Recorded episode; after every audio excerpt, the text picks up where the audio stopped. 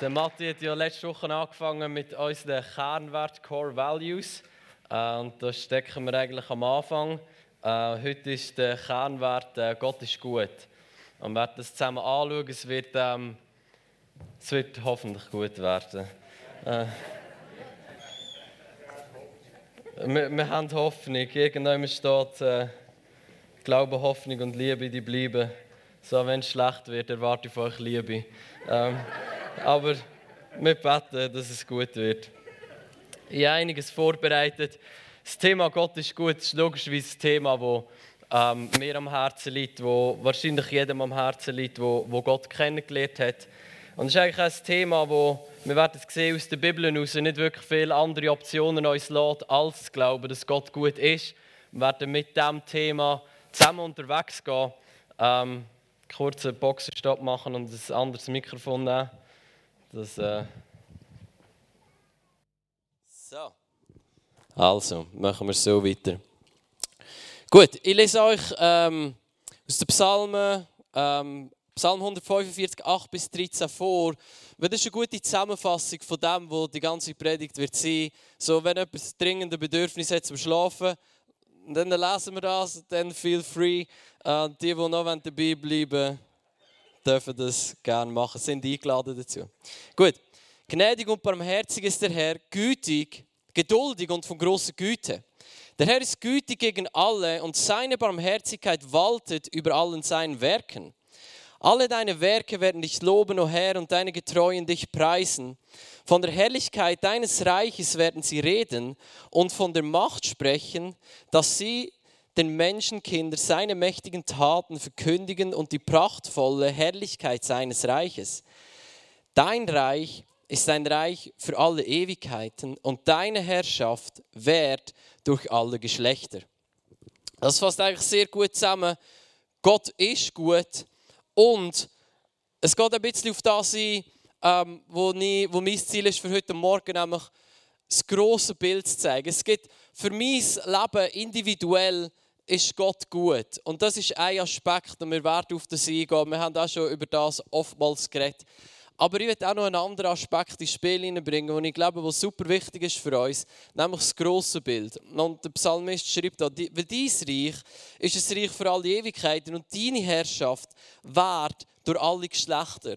Da gibt es eine Güte von Gott, die über unser Leben hinausgeht. Und ich glaube, in gewissen Situationen hilft uns das enorm. Gut, es vorhin schon gesagt, ähm, Güte von Gott. Da ein Plätzchen finden für mein Wasser. Ähm, Güte von Gott aus der Bibel gibt es eigentlich wenig Möglichkeiten, um da jetzt gross zu bestreiten und zu sagen, nein, Gott ist nicht gut. Wir schauen ein paar Bibelversen an. Wir starten einen anderen Psalm, Psalm 118. Psalm ist ja im Alten Testament. Ähm, wir werden schauen, was Jesus gesagt zu der Güte von Gott und aus dem Neuen Testament. Und so aus dem Alten Testament, Psalm 118, Vers 29 steht, Dank dem Herrn, denn er ist gütig. Ja, seine Gnade währt ewiglich. Wer wünscht sich nicht einen Gott oder einen König, wie da, wo wir hier lesen? Dank dem Herrn, denn er ist gütig. Ja, seine Gnade währt ewiglich. Es macht etwas mit uns Menschen zu realisieren, da ist ein Gott, der gnädig ist, da ist ein Gott, der gütig ist, und zwar ewig, für immer. Denn Jesus selber in Matthäus 7, Vers 11 sagt er, wenn nun ihr, die ihr böse seid, euren Kindern gute Gabe gebt, zu geben versteht, wie viel mehr wird euer Vater im Himmel denen Gutes geben, die ihn bitten. So Jesus sagt, hey, schau, ihr seid böse. Oder die Menschen sagen, schau, ihr, die nicht so gut sind wie Gott im Himmel. Und wenn euch Kind euch betet, zum Beispiel, kann ich ein bisschen Brot haben? Dann niemand von euch gibt ihm einen Stein und sagt so, das muss länger für dich. Und wenn er sagt, schau, wenn ihr Menschen schon gut sind, gute Eltern, gute Vater, gute Mutter oder einfach in diesem Verständnis unterwegs sind, wie viel mehr unser Vater im Himmel ist er gut, dass er uns da gibt, wo wir brauchen. So ein Jesus ist überzeugt dass der Vater, Gott, durch und durch gut ist und es gut meint mit uns Menschen. Und dann äh, im Neuen Testament, ähm, also Matthäus war auch schon im Neuen Testament, gewesen, ähm, aber es ist ein Neues Testament da, wo Jesus gesagt hat, und jetzt Jakobus 1,17, Neues Testament da, wo der Jakobus dazu sagt, der Jünger von Jesus, er sagt, jede gute Gabe und jedes vollkommene Geschenk kommt von oben herab, von dem Vater der Lichter, bei dem keine Veränderung ist, noch ein Schatten infolge von Wechsel. Ja, es ist ein bisschen kompliziert zu verstehen, was der Jakobus da meint. Grundsätzlich geht es darum, schau, alles Gute kommt von Gott. Was ja dann eigentlich würde bedeuten, dass Gott gut ist. Ähm, weil alles Gute kommt von ihm. Und dann sagt er eben, schau, bei ihm ist keine Veränderung und kein Schatten in Folge von Wechsel. Das Bild geht vermutlich auf eine Sonnenuhr zurück. Und eine Sonnenuhr hat eigentlich genau einen keinen Schatten. Und das ist, wenn die Sonne auf dem höchsten Punkt ist. Weil dann scheint die Sonne eigentlich gerade auf den Zeiger runter weiß nicht, wie man das bei einer Sonne nur sagt, aber wenn der Zeiger da ist, dann wirft er dann einen Schatten und aufgrund von dass der Schatten wechselt, kann man Zeit ablesen. Aber wenn eine Sonnenuhr ähm, aufgestellt ist, oder vermutlich die Sonnenuhr, die Jakobus kennt, hat die hat einen keinen Schatten gegeben. Und das ist, wenn die Sonne auf dem Höhepunkt ist. Und dann sagt er, schau, Gott ist nicht wie die Sonne, die aufgeht und wieder ab und es Wechsel gibt und Schatten gibt in Folge von diesem Wechsel, sondern Gott ist auf dem Höhepunkt, auf dem Zenit. Seine Liebe zu dir und seine Güte ist auf dem Höhepunkt und sie bleibt auf dem Höhepunkt. So, die Güte von Gott, die ändert sich nicht. Das ist jetzt wie die Sonne, die auf und ab geht, oder beziehungsweise eigentlich besser gesagt die Erde, die sich rundherum dreht. Es ist keine, Veränderung, kein Schatten in diesem Sinne. Seine Güte ist und bleibt. Gut. Ähm, so all die verschiedenen Mikrofone irgendwo verräumen. Ähm, jetzt äh,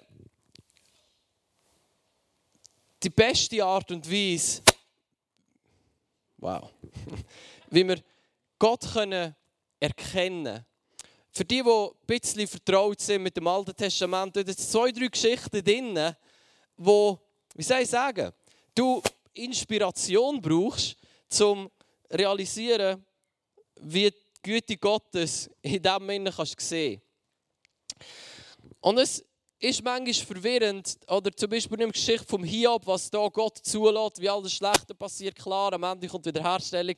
Kann ich irgendetwas machen, dass es nicht so knackt? Das bin nicht, ist nicht mein Körper. bin nicht ich, nicht meine Gelenke.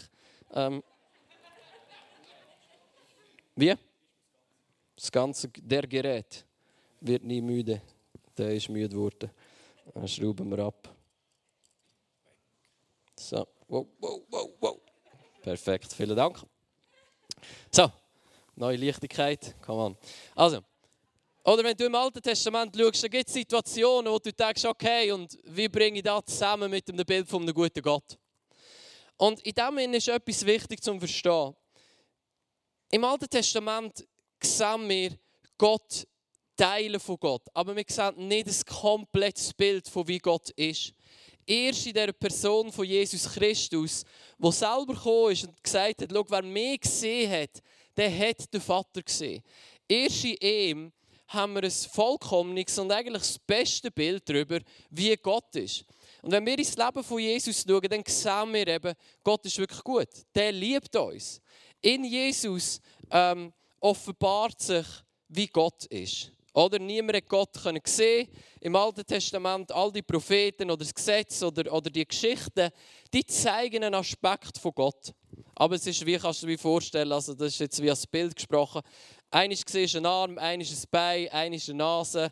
Und wie, aber du siehst nie das Ganze zusammen.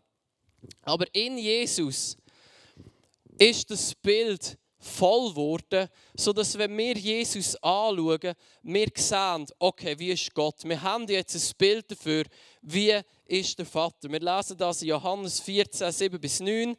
Dort steht, wenn ihr mich erkennt, erkannt hättet, hättet ihr auch meinen Vater erkannt.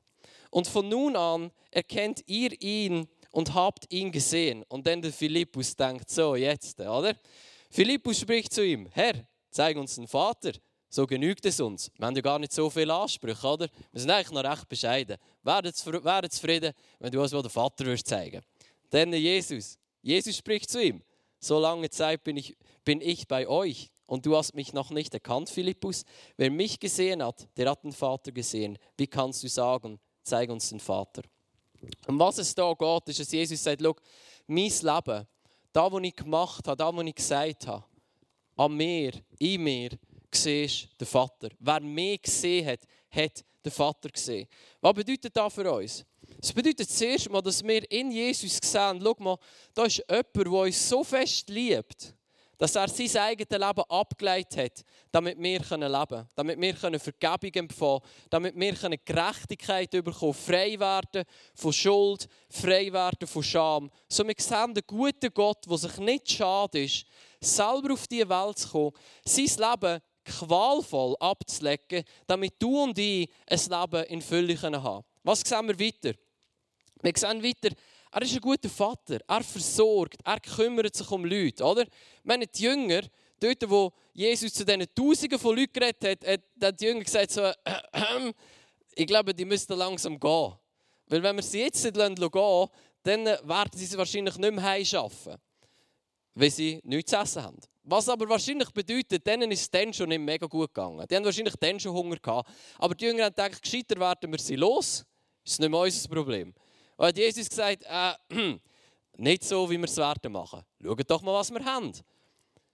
Dann haben sie da die zwei Fische und fünf Brot. Äh, äh, ist ein Bub gekommen, hat das gebracht. Jesus hat es vermehrt oder beziehungsweise Jesus gebetet und beim Austeilen ist es vermehrt worden. So, Gott kümmert sich um Menschen. Dem ist es nicht einfach egal, ob du auf dem Heimweg verschmacht ist und verhungert ist, sondern der schaut für dich. Er ist ein guter Vater. Denn wir sehen, das Interesse von Gott ist dorthin, dass er alle Menschen retten will, alle Menschen heilen alle Menschen befreien. Wie sehen wir das? Jeder, der zu Jesus gekommen ist und gesagt hat, Jesus will gesund werden, er hat ihn geheilt. Überall dort, wo Leute, die ähm, besessen waren von Dämonen, von bösen Geistern, was hat er gemacht? Er hat sie freigesetzt. Dort, wo Stürme gekommen sind und Existenzen und Leben bedroht haben, was hat er gemacht? Er hat sie gestillt. So, Gott ist eben ein Gott, der für uns ist. Er ist ein Gott, der es gut meint mit uns. Er ist ein Gott, der uns retten, heilen und befreien Er sorgt sich um uns. Um eine ganz, in ganz natürlichen Belangen. Stell dir mal vor, wie peinlich es wäre, der würde Wein ausgehen an einer Hochzeit. Wow! Da, oder das ist dann wie so, ja, ich habe probiert zu sparen, leider nicht geklappt. Aber was macht Jesus? Er ist nicht dort und sagt, ja, okay, du hast probiert zu sparen, hat halt jetzt nicht geklappt, jetzt musst du mit den Konsequenzen leben. Nein, obwohl er selber sagt, schau, eigentlich wäre es noch nicht meine Zeit gewesen, aber seine Mutter ihn bittet, was hat er gemacht? Er hat Wein vermehrt. Oder er, nein, er hat Wasser zu Wein gemacht. Also und vermehrt dann logischerweise auch, aber Wasser zu Wein gemacht. Warum? Weil er ja ein Interesse daran hat, dass seine Leute, dass er sorgt sich für uns und er ist für uns. Eben manchmal auch in diesen Belangen, wo wir das Gefühl haben, die sind ja wie, das ist so ähm, tägliches Leben, oder? Hochzeit, also hoffentlich nicht tägliches Leben, hoffentlich heiratest du einiges und für immer, aber wieso? Ja, ihr wisst vielleicht, was ich meine und sonst auch egal, wir gehen weiter. Ähm, so, und wir sehen, Gott heisst Sünde nicht gut. Aber er begegnet uns voller Gnade in diesem Sinne. Da ist die Ehebrecherin, wird vor Jesus gebracht. Die Pharisäer oder Schriftgelehrten, die das waren, haben gesagt, Schau, die müssen wir jetzt steinigen. Im Gesetz von Mose steht es. Wir sie auf frischer Tat ertappt. Was macht Jesus? Er sagt, Schau, äh, feel free, um sie steinigen. Einfach, ähm, einfach die, die selber ohne Schuld sind, oder? Äh, dann haben alle gemerkt, okay, gut, da wird schwierig. Sie sind gegangen, die, die sie wollen steinigen, und Jesus ist dort mit ihr zurückgeblieben und hat gesagt, schau, ich vergebe dir, gang und sündige nicht mehr. So, Jesus zeigt uns nicht den Vater, der einfach sagt, ja, feel free, sündigen, alles kein Problem. Nein, Gott heisst Sünde nicht gut. Aber in diesem Sinne, dort, wo wir sündigen, begegnet er uns eben voller Gnade und voller Befähigung zum Weitergehen und frei werden von der Sünde. Denn äh, Jesus selber sagt, er will, dass wir Leben in Fülle haben. Johannes 10, 10. So, Gott ist ein Gott vom Leben. Er ist ein Gott, der gut ist. Er ist ein Gott, der für uns ist. Er ist ein Gott, der sich für uns sorgt. Gut, bis dahin läuft wahrscheinlich ähm, so in unseren Überzeugungen alles relativ straight und gut. Der interessante Teil kommt eigentlich erst noch. Und zwar kommt da eine Frage, die dir vermutlich auch schon begegnet ist, entweder in deinem eigenen Herz oder im Austausch mit einer Person. Ich meine, wir sind in einer sehr außergewöhnlichen Zeit, Pandemie, Epidemie, ich weiß nicht mehr, was der Unterschied ist, aber die Welt ist so ein bisschen, so wie du merkst, da läuft nicht alles rund. Oder es gibt Erdbeben, es gibt Tragik, es gibt Tragödien, es gibt Schicksalsschläge, es gibt Schmerz, es gibt Krankheit. Und in diesem Sinne ist dann schon die Frage, okay, äh, wie gehen wir jetzt, wie bringen, oder nicht unbedingt, wie bringen wir es zusammen, aber wie gehen wir mit dem um? Als wir, die selber erlebt haben, Gott ist gut. Wie gehen wir damit um? Warum ist Böses in dieser Welt? Das sind Fragen, die entstehen, vielleicht bei dir, aber ganz sicher bei denen, die jetzt nicht in diesem Saal hocken. Also bei denen, die vielleicht noch Jesus noch nicht persönlich kennen. Dann äh, verstehe ich die Frage. Böses ist in dieser Welt, ähm, du predigst da von einem guten Gott, könnt ihr nicht einfach so machen und alles Böse wäre weg. Das wäre doch ein bisschen einfacher und sogar noch besser und schneller, oder? Gut, wir nehmen uns dieser Frage an und das meine ich mit dem größeren Bild. Da, wo wir bis jetzt angeschaut haben, das ist nicht nur, aber auf mein Leben fokussiert. Gott ist gut für mich, er versorgt mich, er liebt mich, er ist gestorben für mich. Und ich glaube, das ist wichtig. Aber es gibt noch einen anderen Aspekt von der Güte von Gott. Und das ist die Güte von Gott, von dem Gott, der ewig regiert. Die Güte von Gott, von einem Gott, der über mein Leben hinausgeht, der eine Geschichte schreibt, die grösser ist als mein persönliches Leben. Hoffentlich ist die Geschichte, die Gott schreibt, grösser als mein persönliches Leben. Das würde mir recht leid tun für alle Beteiligten, wenn seine Geschichte nicht grösser wäre als mein Leben. Gut. Ähm, und in dem Sinne ist wichtig zu verstehen, das Böse, was in dieser Welt passiert. Und das ist jetzt nicht eine philosophische Antwort.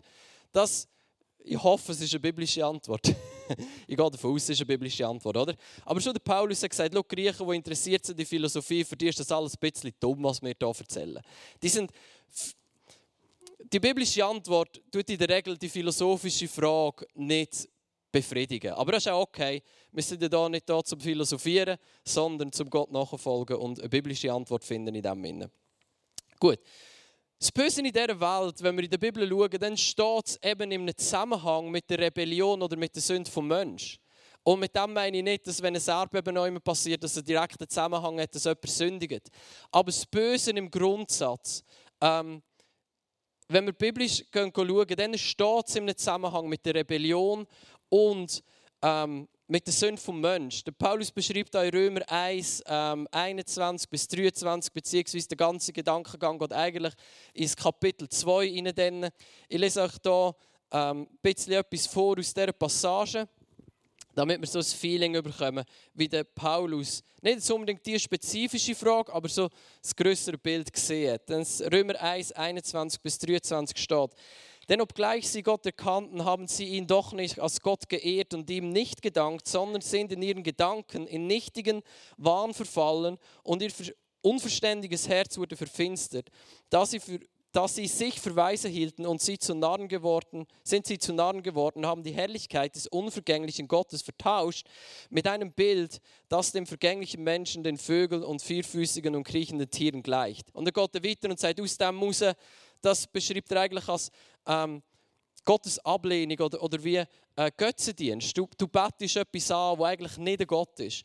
Und aus dem heraus beschreibt er dann, das, wird, das Verständnis wird verfinstert und dort, wo das Verständnis und das Herz verfinstert ist, dort kommt, folgt eigentlich äh, Ungerechtigkeit im nächsten Schritt.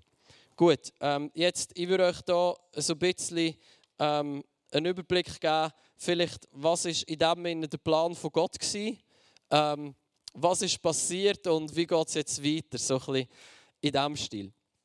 Der Plan von Gott sehen wir eigentlich 1. Mose 1. Das ist ganz am Anfang von deiner Bibel, dort, wo du aufschlägst. Mir hat einer gesagt, hey, wenn die Bibel anfängst lesen, alles gut, aber fang nicht zu weit vorne an. äh, ich glaube, was er wollte sagen ist, fang doch mal dort an, wo Jesus gekommen ist. Ähm, wenn manchmal, wenn man ganz vorne anfängt, das ist eine lange Geschichte. Und ja, gut, anyways. Ähm, Menschen sind im Ebenbild von Gott geschaffen worden. Das ist da, wo 1. Mose 1 sagt. Gott hat den Menschen geschaffen in seinem Ebenbild und er hat ihn eingesetzt zum Regieren über die Welt. Ähm, wir können das zusammen lesen. Ähm, 1. Mose 1, 26 bis 27. Und Gott sprach, lasst uns Menschen machen nach unserem Bild, uns ähnlich, die sollen herrschen. Die sollen herrschen über die Fische im Meer, über die Vögel des Himmels, über das Vieh und über die ganze Erde auch über alles Gewürm, das auf der Erde kriecht. Und Gott schuf den Menschen in seinem Ebenbild, im Bilde Gottes schuf er ihn. Als Mann und Frau schuf er sie. Gut, das ist der Ausgangspunkt von dieser Geschichte von einem guten Gott mit uns Menschen. Er hat den Mensch gemacht, in seinem Ebenbild, hat ihn geschaffen, damit er kann herrschen über die Welt. Was bedeutet, wir sind in Gottes Ebenbild und wir Menschen spielen eine Schlüsselrolle in Gottes Plan und in dem Sinne über die Welt zu herrschen. Das bedeutet nicht über Menschen zu herrschen, sondern dass wir aus der Autorität, die wir von Gott haben, schauen, dass die Sachen so laufen, wie Gott sich da vorgestellt hat. Das war der Plan von Gott für uns Menschen gewesen. Wir Menschen haben eine Schlüsselrolle und wir haben Verantwortung in diesem Plan von dem guten Gott. Das überfordert uns manchmal. Wenn wir denken, Gott ist so gut und so groß, der managt alles und wir keine Ahnung, schauen, dass wir nicht allzu viel Mist bauen und dann irgendwann in den Himmel kommen. Das ist nicht wirklich der Plan von Gott für unser Leben. Sein Plan ist eigentlich viel mehr, dass der Himmel in uns hineinkommt und durch uns durch auf die Welt. Wir haben viel mehr Verantwortung, als wir denken. Gut, was ist passiert? 1. Mose 3, der Mensch hat rebelliert, und zwar eigentlich auf jeder Ebene. Er hat sich unabhängig erklärt von Gott. Er hat gesündigt, er hat sich aufgelehnt gegen Gott, er hat andere Götter anbeten. Nicht in dem Sinn, als dass es andere Götter geben würde, aber er hat andere Sachen den Platz von Gott gegeben in seinem Leben. Gut. Ähm, in dem Sinne Gottesverachtung, Anbetung von anderen Göttern, äh, und das führt zu Ungerechtigkeit. Jetzt, äh, wenn der Mensch als eingesetzter Herrscher über die Welt in eine falsche Richtung läuft, das ist dann, wenn die Welt aus der Fuge gerät. Nicht, weil Gott nicht gut war, aber weil er in seiner Güte als guter Vater gesagt hat, ich will Menschen machen, ich will Beziehung mit denen haben, ich will sie machen in meinem Ebenbild und ich will, dass sie über die Welt herrschen. Ich gebe ihnen Autorität. Sie haben eine Schlüsselrolle in meinem Plan mit dieser Welt. Dann haben die Menschen gesündigt, sie haben sich rebelliert, sie haben sich unabhängig erklärt, sie haben Gott sogar verachtet, schreibt der Paulus. Sie haben andere Götter angebetet. Und in diesem Sinne, weil wir Menschen so eine wichtige Rolle haben in Gottes Plan, ist einiges aus der Fuge geraten. Und das ist da, wo wir heute erleben. Das Böse, das Schlechte hat Raum in dieser Welt zum Wirken. Jetzt äh, also ich hoffe, dass ihr noch dabei sind. Sonst, äh, wenn ihr es nicht mehr schafft, mitzukommen, schreibt mir, ich schicke euch die Punkte, könnt ihr sie euch noch mal zu Gemüte führen. Ähm, jetzt äh, ist ja dann Jesus auf die Welt gekommen, hat in dem Sinn ähm, den Sieg gewonnen, den Sieg errungen über alle finsteren Mächte, hat uns frei gemacht, hat uns gerettet. Und jetzt sind wir hier, die Gemeinde von Jesus. Sie lieb. Und was sagt die Bibel von uns? All die, die in Christus sind, die, die ihr Leben in Jesus haben, all die, die in Christus sind, sind neue Schöpfungen. Alles ist neu geworden. Das heißt, wir als Gemeinde, wir als sein Lieb, wir sind eine Gemeinschaft von Leuten, die neu geworden sind. Und der N.T. Wright sagt schön, er sagt, wir sind eigentlich ähm, der Prototyp von Gott in dieser Welt, von was ein ist, die ganze Welt soll ähm, eingenommen werden davon, nämlich, dass alles neu wird. Wir steuern dorthin, dass alles neu wird, dass der Himmel komplett auf die Erde kommt. Und wir, sind, wir merken, wir sind noch nicht dort. Weil wir merken, da jetzt Sachen, äh, wo wir begegnen, wo nicht so gut ist, wie es im Himmel ist. Aber wir gehen dort darauf hin. Und du und ich, wenn unsere Leben in Christus sind, wenn unser Leben in ihm ist, dann sind wir Teil geworden von dieser Erneuerung. Wir selber sind neu geworden, damit wir das Neue, Jesus hat das Königreich von Gott gesagt, in die Erde und auf die Erde können bringen Durch uns durch. Zurück in dieser Schlüsselrolle von Gott, dass wir die sind, wo der Himmel, das Königreich von Gott auf dieser Erde ausbreiten. Mit dem schlussendlichen Ziel, dass der Himmel auf Erde kommt. Da, wo wir in Offenbarung 21 lesen. Das neue Jerusalem, der Himmel kommt auf die Erde. Und wir lesen nachher, was, was die Bibel in dem sagt, du gibt keine Schmerzen mehr, keine Tränen mehr, dort das Böse keinen Raum mehr. Und das ist dort, wo wir ansteuern. Das ist das grosse Bild. Du und ich, wir haben immer noch die Schlüsselrolle in diesem Sinne. Wir sind immer noch Menschen, die berufen sind zum Herrschen über die Welt. Jesus hat uns eingesetzt, er hat gesagt, wie der Vater mich gesendet hat, so sende ich jetzt euch, um den Himmel auf die Erde zu bringen. Mehr und mehr bis die ganze Erde erfüllt ist von der Herrlichkeit von Gott, von der Erkenntnis von der Herrlichkeit von Gott, bis der Himmel auf die Erde kommt, das Böse für immer eliminiert ist und wir leben in einer neuen Schöpfung, Himmel auf Erde. Gott ist gut. Und seine Güte geht manchmal über unser Leben raus. Und ich glaube, das gibt uns wie eine Alternative oder einen Lösungsansatz, um zu sehen, dort wo Böses, dort wo Tragödie, dort wo Schmerz in meinem Leben innen ist. Nicht, dass da Gott nicht wichtig wäre. Gott, ich glaube, Gott trauert mit dir über den Schmerz, den du erlebst. Aber wir realisieren, die Geschichte, die Gott schreibt, geht über mein Leben raus. Gott ist gut. Es wird gut werden. Auch wenn es jetzt noch nicht gut ist. Wir sind auf dieser Reise dorthin, dass der Himmel auf die Erde kommt und dass es gut wird werden. Und jetzt kann man sich fragen, warum Gott braucht Gott so viel Zeit? Ganz einfach. Der ist geduldig und der wünscht sich, dass jeder Mensch gerettet wird. Der C.S. Lewis hat es sehr gut gesagt. Ähm, ich muss da mal schauen, meine Notizen, ein bisschen viel da mal. Ähm, das sagt, Gott wird einmarschieren. Aber ich frage mich, ob die Menschen, die Gott bitten, sich offen und direkt in unsere Welt einzumischen, wirklich wissen, wie es sein wird, wenn er dies tut. Wenn das geschieht, ist das das Ende der Welt. Wenn der Autor die Bühne betritt, ist das Stück zu Ende. Wir sollten uns nicht fragen, warum dauert das so lange. Wir sollten unsere Verantwortung wahrnehmen und realisieren, Gott wird jeden Menschen retten. Und die Zeit, die uns bleibt, nutzen wir, um den Himmel auf die Erde zu bringen, zum Menschen in die wunderbare Beziehung mit dem Vater hineinzubringen. Damit, wenn Gott kommt, und wir wissen, Jesus kommt zurück, und mit ihm die endgültige Herrschaft von seinem Königreich, dass dann möglichst viele Leute mit ihm zusammen können die Ewigkeit verbringen Und dann geht es über mich raus. Warum habe ich noch Schmerzen? Warum geht es mir nicht gut? Warum sind meine Träume nicht erfüllt worden? Das ist eine berechtigte Frage und du, du kannst die vor Gott stellen. Aber es gibt ein größeres Bild in dem Gott ist so gut, dass er alles wird neu machen. Ein neuer Himmel, eine neue Erde, ohne Tränen, ohne Schmerz. Und das wird kommen. Aber wir müssen uns im Klaren sein, wenn das kommt, dann ist es vorbei. Dann ist nicht mehr Zeit, um deine Seite zu wählen. Dann bist du auf der Seite, wo du bist. Und unser Anliegen sollte sein, dass wir so Mitgefühl haben und Liebe für die Welt dass wir alles daran setzen, den Himmel jetzt schon so fest wie es geht auf die Erde zu bringen, damit möglichst viele Leute gerettet werden und in dem neuen Jerusalem mit Jesus zusammen können die Ewigkeit geniessen und ein reicher Leben von Frieden für alle Ewigkeit. Und das ist das größere Bild. Und ich glaube, wir brauchen das größere Bild, um Gottes Güte in der, in der Gesamtheit zu realisieren. Hey, Gott ist gut, auch in deinem individuellen Leben. Ihr Leben so oft einfach hinweisen und Erlebnis, dass Gott gut ist. Das ist da, wo der Markus gesagt hat, wir sollten das nie vergessen. Aber du und ich, wir wissen, es gibt Momente, wo du das nicht erlebst. Momente von Schmerz, von Tragödien, von, wo Sachen passieren, wo du dir nicht erklären kannst. Und in diesem Sinne, glaube ich, ist es auch wichtig zu realisieren, schau, da ist eine Geschichte, die grösser ist. Wiederherstellung kommt. Gott wird alles neu machen. Er ist wirklich, wirklich gut.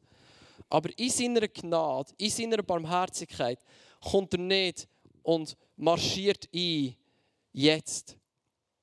Sondern sein Anliegen ist, dass möglichst viele Leute mit ihm zusammen die wunderbare Herrschaft von Jesus als König miterleben Gut, äh, die Zeit ist fortgeschritten. Ähm, ich werde euch einfach noch eine Zusammenfassung geben. Ähm, von was wir zusammen angeschaut haben. Okay, meine Zusammenfassung von so. Gott ist gut. Amen. Gott ist gut Und in diesem Sinne, schau, wir haben Verantwortung. Du und ich, wir haben Verantwortung in diesem Sinne.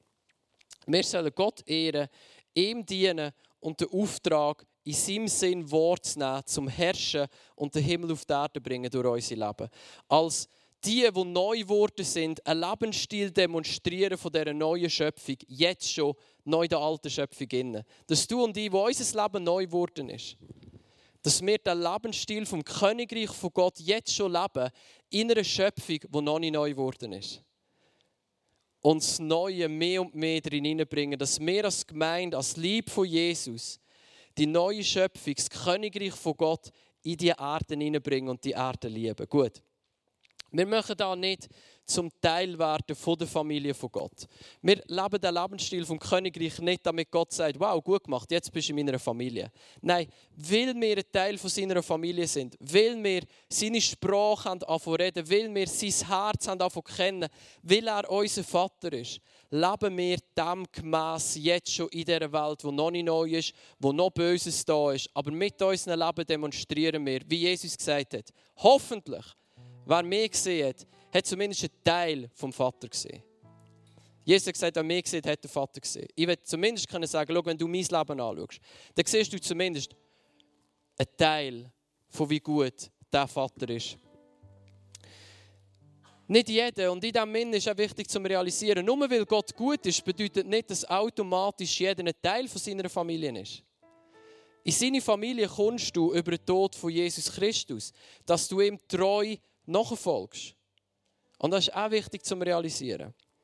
Nicht alles, was passiert, passiert so, wie wir es denken, hoffen oder wie wir dafür glauben. Das Böse ist besiegt, Jesus herrscht, aber das bedeutet nicht, dass alles immer rund läuft. Ich würde sagen, der Satan, der Find, der ist noch da und der probiert noch, möglichst viel Zerstörung in die Welt hineinzubringen, um ich würde sagen, den Blick wegnehmen von uns auf einen guten Vater und hey, so, warum ist Böses da? Warum ist noch nicht alles gut? Aber unser Blick sollte sein, der Vater ist gut. Er ist gut für mein Leben. Er hat mich gerettet. Und am Ende, es wird gut werden. Und Paulus hat gesagt, wenn ich jetzt noch leide, ich weiß, Herrlichkeit kommt. Und das ist dort, wo ich darauf hinsteuere. Und ich weiß, Gott ist gut. Und am Ende, schau, egal, oder nicht egal, durch was du durchgehst, aber es wird gut werden. Es wird gut werden. Jesus wird alles neu machen und es wird gut werden, weil er ein guter Gott ist. Seine Geschichte mit dieser Welt ist größer als dein Leben. Und da meine ich nicht, dass dein Leben nicht wichtig wäre, aber es gibt dir eine Perspektive, die über dein Leben hinausgeht, wo du Güte von Gott in einem größeren Zusammenhang kannst sehen. Hoffentlich siehst du Güte von Gott in deinem eigenen Leben. Aber auch in der Geschichte, die er schreibt, mit der ganzen Welt, die er liebt und wo er sich ihrer Güte zugewendet hat und das immer wieder macht. Gott ist wirklich gut und er ist ziemlich sicher besser, als dass du denkst. Und seine Geschichte, die er mit der Welt schreibt, wo du und ich ein Teil davon bist, ist gut. Es wird gut werden, wenn Gott gut ist. Und auf diesem Weg dorthin passieren Sachen, die wir nicht immer erklären können. Und das ist okay. Aber Gott ist gut und es wird gut werden. Amen.